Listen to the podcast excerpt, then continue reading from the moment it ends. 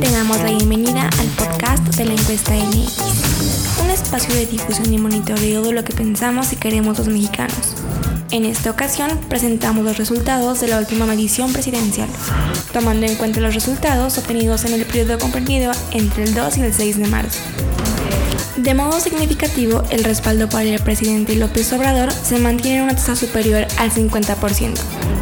Poco más de la mitad de los encuestados aprueba su gestión, mientras que solo dos de cada cinco personas la rechazan. No obstante, en los últimos cinco meses la aprobación del presidente ha sufrido una ligera tendencia a la baja. En promedio, el presidente mantuvo una aprobación cercana al 56%, mientras que quienes reprueban su gestión se posicionan alrededor del 40%. Con todo, el panorama de la aprobación presidencial cambia si se consideran las preferencias en cada entidad federativa. En promedio, en Tabasco, el mandatario cuenta con poco más del 70% de las preferencias, mientras que en Querétaro apenas supera el 30% de las mismas.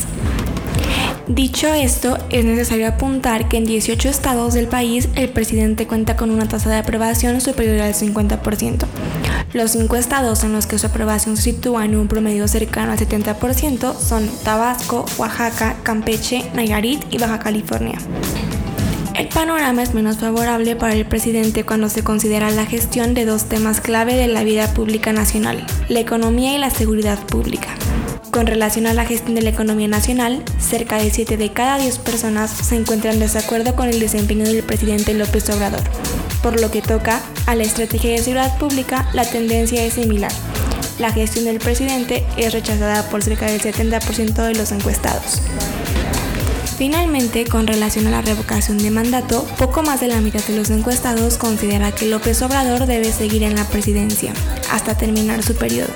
De modo significativo, dos de cada cinco personas encuestadas consideran que la revocación de mandato debería ser aprobada.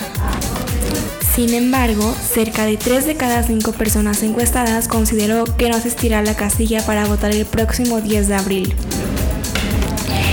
Si deseas consultar nuestro informe, visita nuestra página oficial en www.laencuesta.mx. Recuerda que somos un espacio donde nos apasiona dar voz a los mexicanos.